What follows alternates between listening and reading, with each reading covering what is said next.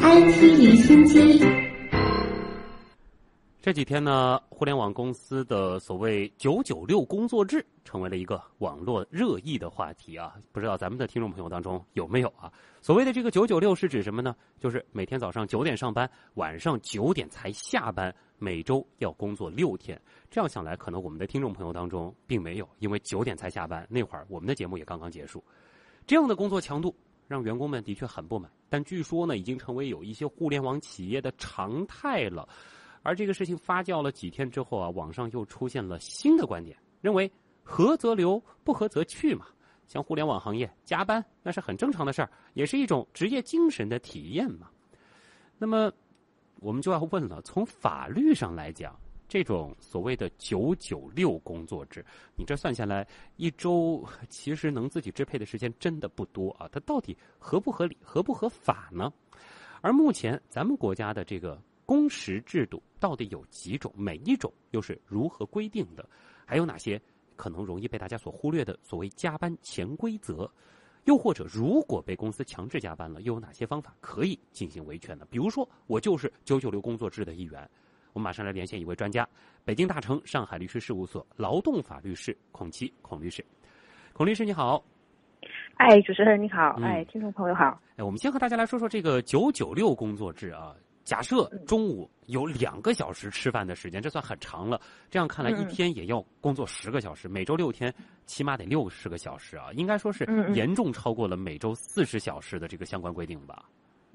对的，呃，因为我们国家劳动法是什么规定的，一般来说，呃，每每天工作不能超过八个小时，那么平均每周呢不能超过四十个小时，这是我们嗯国家劳动法有这样一个明确规定。嗯嗯。那么说到这个工作制啊，我们也知道，好像除了每天八小时的这种啊比较这个。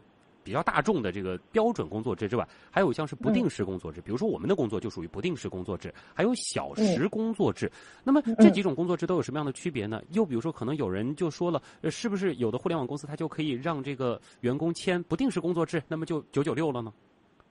嗯，是这样的，我们国家呢的现在的工时制呢是分为三种，呃，一种呢就是标准工时制，就我们刚才说的每天不超过八小时，每周不超过四十小时。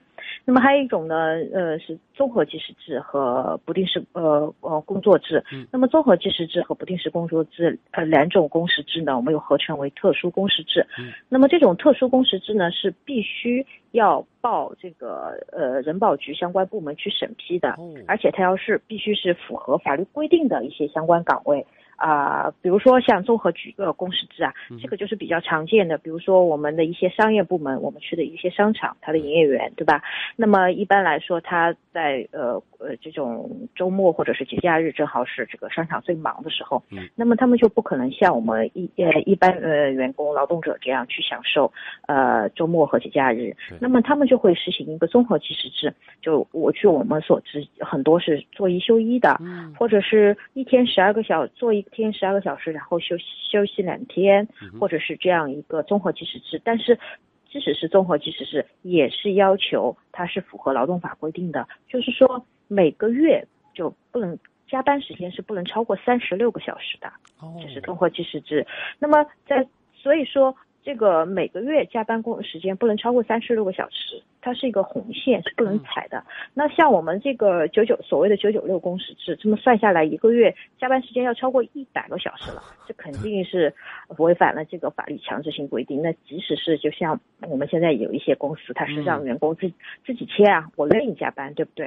啊，他呃我愿意放弃休息时间，我愿意加班，但是这样签的这样的这样的一个同意书也好，协议也好，申请也好。通通都是无效的，因为。在我们的劳动法里面是规定，啊，你你你如果他会给这个员员工劳动者一个最低保障，嗯，就规定说，呃，即使你们双方达成了合合议，对吧？那么这种合议如果违反了法律的强制性规定，这种合议也是无效的，嗯，啊，比如来说，一个比比比较极端的例子就是，我我去呃写我入职的时候写我放弃呃所有的工资，我一分钱都不拿，那么这种肯定是违反这个强制性规定，因为我们呃国家法律规定有一个最低工资嘛，比如说我们上海市上海市的最低工资是两千一百九十元，那么你放弃也是不行的，那法律是必须要予以保护的，这就是为了排除这个用人单位他利用自己比较强势嘛。那么员工会怕丢工作，就会在这个强势的用人单位的这个授意下去写一些我放放弃放弃。那么我们知道放这些东西，只要违反了这个强制性，呃的规定，那么它都是无效的。嗯。那么你你事后还是可以通过这个法律去保护自己的权利或者主张自己的权利的。哎，我听出来这样子的一个意思，是不是就是不管你是哪种工作制，而且其实这个不定时工作制是有相关规定的，明确就是说有一些特殊工种，呃，它才能就是定这个不定时工作制，而且不管是哪种，其实呃总时长它应该都是控制在这个每周四十小时以内，或者说它是以一个月的呃这个作为一个计量单位来平均，也不能够呃超的太离谱，是吗？对的，它是有一个平均计算的。比如说，呃，综合我们就再举综合计时制吧。综合计时制它有好好几种综合计时方法。比如说一个月的综合计时，就以一个月为周期。嗯。比如说你做两个星期非常非常的忙，然后剩下两个星期休息。嗯。但是平均下来呢，你每周还是不超过四十个小时，这样就是哦，就是好，可以的，没有问题的。那么还有一些特殊行业，比如说我们的。呃，渔业就是或者是船船运海员，那么他有可能要出出海出个半年，然后再回来。那么这个他就是以一年为这个呃这个综合计时，那么这半年他都在工作，另外半年他都在休息，但是平均下来他每周还是不超过四十个小时这样一个情况。那么不定时工作制的时候呢，哦，我们国家的劳动法呀，还有劳动部出的各种政策也反复强调。即使是在不定时工作之下，也要保障劳动者的身体健康，保障他的休息休假的权利，不允许就是强迫劳动者去加班。那么我们国家的这个法律都是有明确规定的。就是不定时工作制，并不意味着就是说雇主或者是用人单位他可以随心所欲的要求员工在什么时候上班了。对的，那么因为我们国家规定呢，加班你是必须要通与员工去商量达成一致的。如果员工不同意加班的话呢，除非一些特殊行业啊，或者是特殊情况，比如说供水供电行业遇到了这个水水水用水水呃水路或者是电线损坏，那么这时候我可以因为公共权利的问题，我可以要求你必须加班，强制性加班。只有这些非常特殊的情况之外，那么一般情况下是必须要员工同意。嗯，你才可以让他加班，否则他如果拒绝的话，你是不可以强制要求他加班的。啊，呃，孔杰律师，我知道您是这个主要做这个劳动法这一块啊，您平时是不是应该也遇到过各种各样的这个跟加班潜规则有关的案例啊？啊，对，呃，其实我可以给大家提供一个数据啊，就是根据我们这个呃这个去年人保局的这个劳动仲裁的这样一个统计的话，劳动争议案件里面大概百分之七十的案件都有一个诉请，就是主张加班费或者是有加班争议，就是说加班争议是劳动争议里面可以说占了半壁江山这样的一个争议，所以。嗯，应该说它是一个企呃很多企业的一种潜规则吧。那么，但是既然是潜规则，就是说它是不可以摆到台面上的。那么，必然就是因为它有一些违法违规的这样一个行为，所以它只能是一个潜潜在的规则，对吧？对。这个其实作为劳动者来说，可能有的时候也挺无奈的。您也提到，就是对于呃有一些行业来说，可能这个呃我们说用人单位相对来说是比较强势的。嗯嗯嗯，对，是的，嗯呃，像这个我们今天说的这个九九六的这个工作制，就很多互联网企业都会有的，对，都会存在这样一个情况。那么其实呢，我觉呃就个人认为啊，从从这个大趋势来说，就包括现在的硅谷，他们也一开始就是。他们开始实行九六六工作制，就是九点早上九点上班，下午六点下班这样子的一个一个九六六工作，也算是比较长的是吗？嗯，对对，就是他们只是说呃周末有可能会加班一天，但是呢肯定是朝九晚六，中间中午有一个小时的这样工作时间，就是不会超过八个小时，就是他们要强调工作效率。嗯。不太建议说大家用这种加班，就形成这样一个加班文化，在企业里面形成一个加班文化，然后造成一些员工明明我都没事了，也没活干了，你看，哎呀，其他员工或者加班，或者是我的领导还在加班啊，那我就不能走了，我就必须也对。哦，这个好像也是啊，有的人可能比较为难的地方，就是上司在加班，自己不好意思走。对对对对对，那么就会造成有一些员工其实他就是也也也没有必要去加班，但是因为这样的一个文化或者氛围去使他在这个公司里面去造成了一个事实上的加班。嗯，那么其实我我觉得其实很多企业其实没有必要必须要形成这样一个加班文化。嗯，因为如果你提高工作效率的话，其实在这个呃合理的这个工作时间内，其实还是可以去完成工作的。嗯。那其实我们也注意到，就是说，可能这个有一些企业呢，它不是说是这个规定你必须加班，但他可能会要求这个员工你要随叫随到，或者就是说你休息天的时候你也要处理工作事务。有的时候你可能人不需要来，但是呢，你可能这一天都在家里在忙和工作相关的事情，这种算加班吗？也是算加班的，因为我们说加班呢，其实就是说，呃，我是在为工作去服务，或者是在处理与工作相关的事情，并不一定非要是在工作场所去去做才叫做加班。那么这种也是叫也是应该是计入工作时间的。那么包括一些劳动争议里面，一些人主主张自己有加班或者是主张加班费的时候，他就会提交一些证据证明他在家里面也有工作，比如说处理邮件啊这样子。那么他就是也是会被认定是在加班行为，那么公司也要去支付加班费的。就是加班并不意味着你人是需要在这个公司或者是在出差啊，在家里。对，只要是处理和工作相关的事务，他就算是加班了。啊，对的。也听出来了，其实有这样一个原则，就是说你自己啊要上进，或者说这个企业他偶尔这个提出一些加班的这个需求，只要你愿意。呃，这个双方这个合情合理，这是可以的。嗯。但是呢，这个企业它可能不能说你这个，我们说就是让员工白加班，是这样吗？呃，对。那么就是要求加班呢，如果员工也同意，呃，那么也是也是符合法律规定的。嗯。但是呢，一点呢，就是你必须要去支付加班费，对吧？那么平时加班呢是一点五倍，就是周一到周五的这个加加呃。之后的延长时间是一点五倍，周末加班呢是呃我们说的是双倍。那么那法定节假日，比如说明天是中秋节了，嗯，加班那么就是三倍，是这样的情况。那这样看来，如果说按照这个九九六的这种工作制，如果说把他这个超的这些时间都算成加班的话，可能是要比他的这个基础工资翻一倍了。他的这个收入，嗯，绝对有翻一倍。我们有有统计过，就是最少是一倍，百分之一百。如果碰上呃这个月，比如说我们呃呃九月份和十月份法定节假日比较多的话，有可能就是一点五倍哦这样的情况。所以说，这个有些劳动者可能也可以衡量一下，是不是要去维护一下自己的权益。这个稍后呢，我们可能也会和大家详细来分析一下。我们现在连线的是北京大成上海律师事务所的劳动法律师孔奇。一小段广告，我们继续来聊。上海名豪燕窝月饼，正宗燕窝月饼，服务专线五八二零七七七七。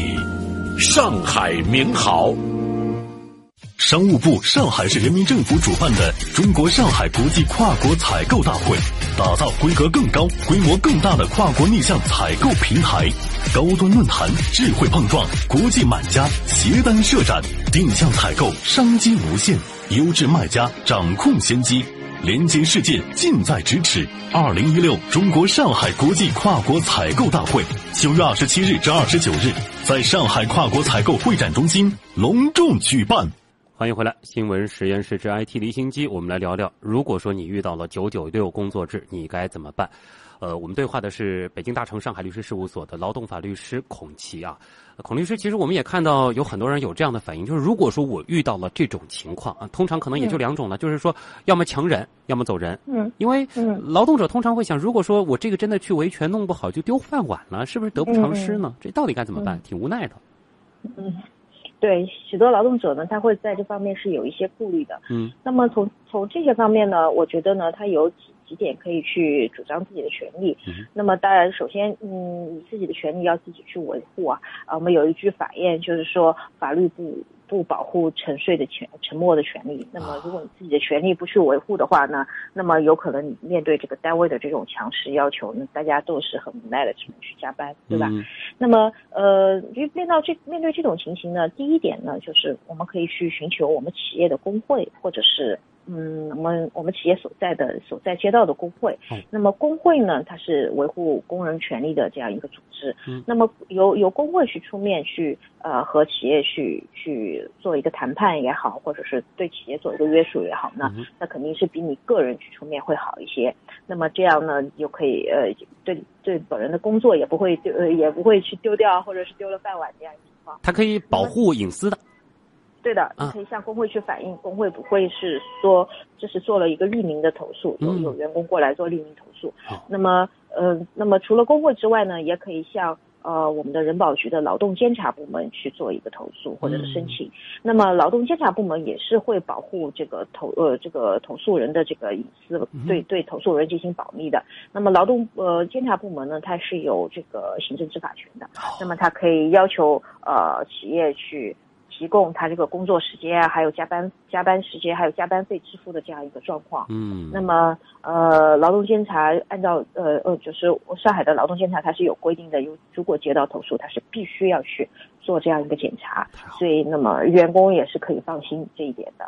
那么呃，其次呢，就是最后呢，就是说你要保存相关的证据，就是加班的相关证据。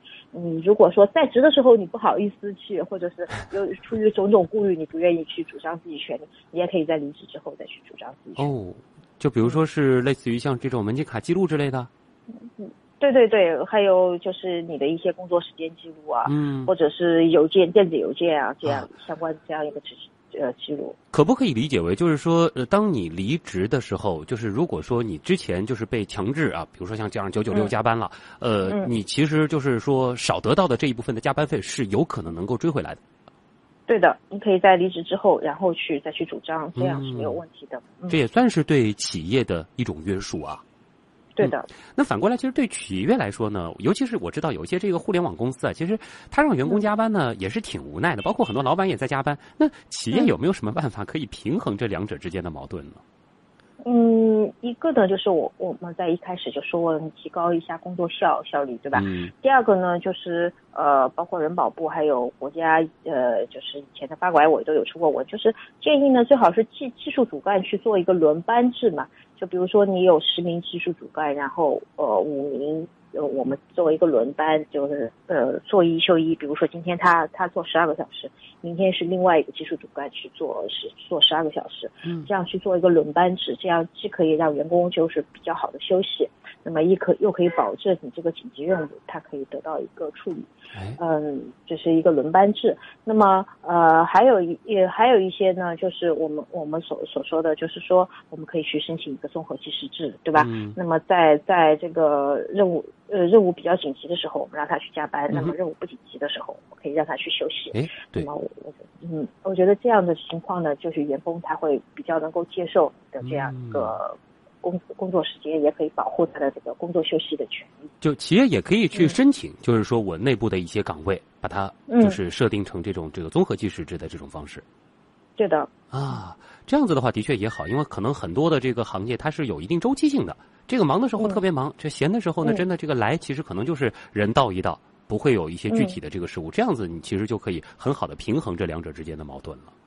对的，嗯，据我所知，有一些互联网企业，它还实行弹性工作制，因为它有的时候一些员工晚上加班比较晚嘛，嗯，这个互这个 IT 技术人员很多都是夜猫子，对，那么他们就会让他早上会比较迟进来，就进公司，那么这样的话呢，对员工来说也会比较好，因为他早上其实有的时候是没有活的，因为呃有一些互联网企业它是呃。跟美国呃或者说欧美欧美的总部保持一定时间，那么那边在上班的时候，我们这边也要上班。嗯，那么这时候他就会实行一个弹性工作制，比如说啊，据我所知，有一些企业就会说啊，员工你可以早上迟到，如果你早上迟到了半个小时呢，相应的你你晚上就下班的时候也延迟半个小时，这样的话我公司也不会去追究你。对。这个可能有的时候为了多拖到这个九点，主要就是为了这个七点到九点，可能有些事儿必须得做。那这样子早上晚点来，这样子大家心里也就舒服多了啊。对的，这就是弹性工作制。那么有一些企业现在已经开始开始实行这样一个弹性工作制。总的来说，方法其实还是有很多的。其实最关键的，对于这个企业方面来说，你如果让员工长时间的保持在这种亢奋的状态，呃，其实时间长了，再亢奋的员工他也会变得疲惫，这对企业的长远发展也并不是什么好事儿啊。对，因为我们去年就已经接触到有两起互联网企业就是加班员工猝死。在在加班的时间猝死的这样一个情况，嗯，那么这个这个就属于因公因公致亡，就是工亡的这样一个情况。那么首先企业要要进行大量的赔付，这是第一个。第二个，那么这个呃工亡的家属，他的工亡员工的家属是情绪非常激动的，嗯，那么他们就会有有有可能会有一些极端的这样行为。那么其实对企业也并不是很对，对企业的长远而言。还是需要给员工一个比较舒适的这个工作的时间的啊。